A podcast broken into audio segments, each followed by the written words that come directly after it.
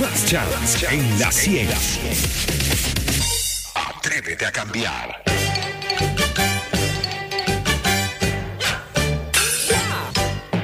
Tato Romero, historiador y electricista, dándole luz a la historia.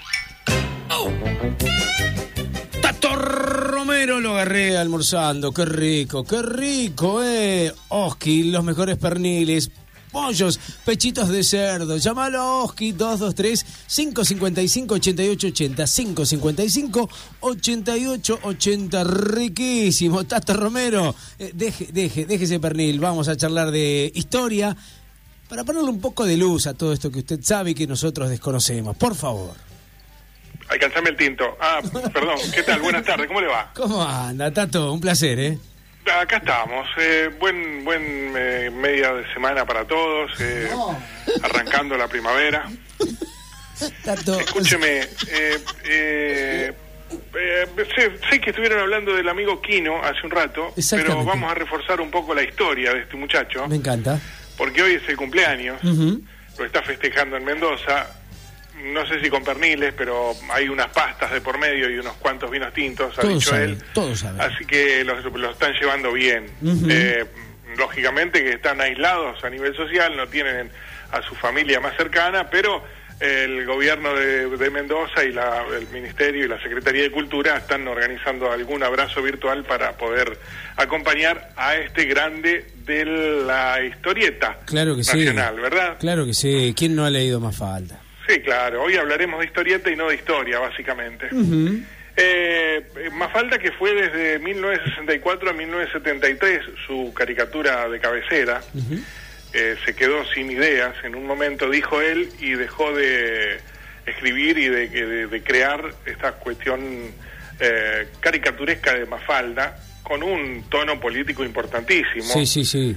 le costó retirarse del país en la época de la dictadura, aquí no, Eh, exiliarse básicamente, Ujú, sí, sí. así que no la pasó bien, pero bueno, eh, ha tenido un éxito rotundo este personaje aquí en la Argentina y en el mundo, ¿no?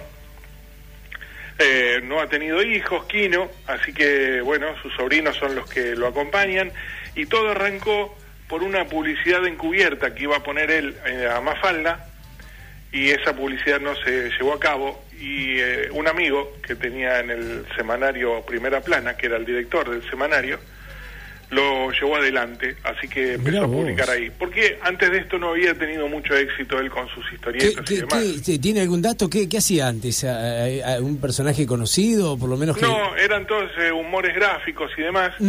Pero ha, ha participado en la revista Rico Tipo, por ejemplo, y Tía Vicenta, seguro Sí, sí. son dos revistas que las llegó a leer usted durante... Mm, la abuela las tenía. y- Me imagino. Sí. Eh, así que, pero nada, nada rutilante, nada llamativo y nada como fue lo del movimiento este de Mafalda, ¿verdad? Claro, claro, sí.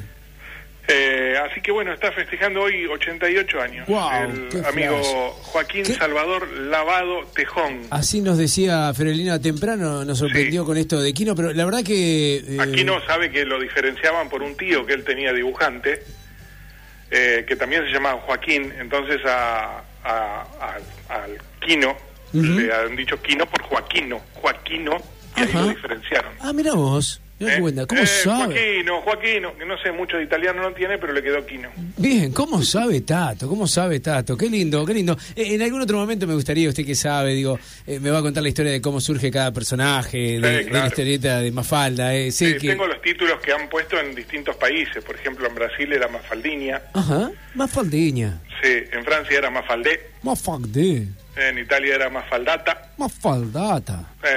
y bueno, en España era Mafalda, ¿no? Y en Mafalda. México Mafalda y en Japón era Mafaldo, Ajá. con acento al lado. Incomprobable, pero yo le creo, yo le creo a Tato, le creo. Miramos, eh, eh, gran celebración, un gran dibujante, un gran historietista, realmente. eh, qué lindo que lo haya traído aquí a la 100, Tato. Sí, señor, estuvo bueno, la verdad. Gracias por todo. No, no, pero no se vaya, no se vaya. No, no, no me voy. No sé si lo dejo con la frase de Por cabecera favor, del día. por favor, me gustaría, porque eh, está por escribir un libro, Fiorelina. Sí, esta fue expresada mm, casi eh, eh, en sintonía con la llegada de los eh, del hombre a la luna por el ingeniero espacial y taxista Miguel Vanegas, pensando en todo el gasto que habían hecho en este tramo y él dice, el dinero no da la felicidad, chacha. Ajá, es verdad. Sí, pero prefiero llorar en un Ferrari. Gracias, Tato. Buena semana, pásenlo lindo. Que se ¿eh? mejore, gracias. Cuídense ¿eh? también. Chao, chao. Tato Romero, historiador, electricista. Todo depende de vos y de tus ganas de generar una vida nueva. Siempre tenés más chance en la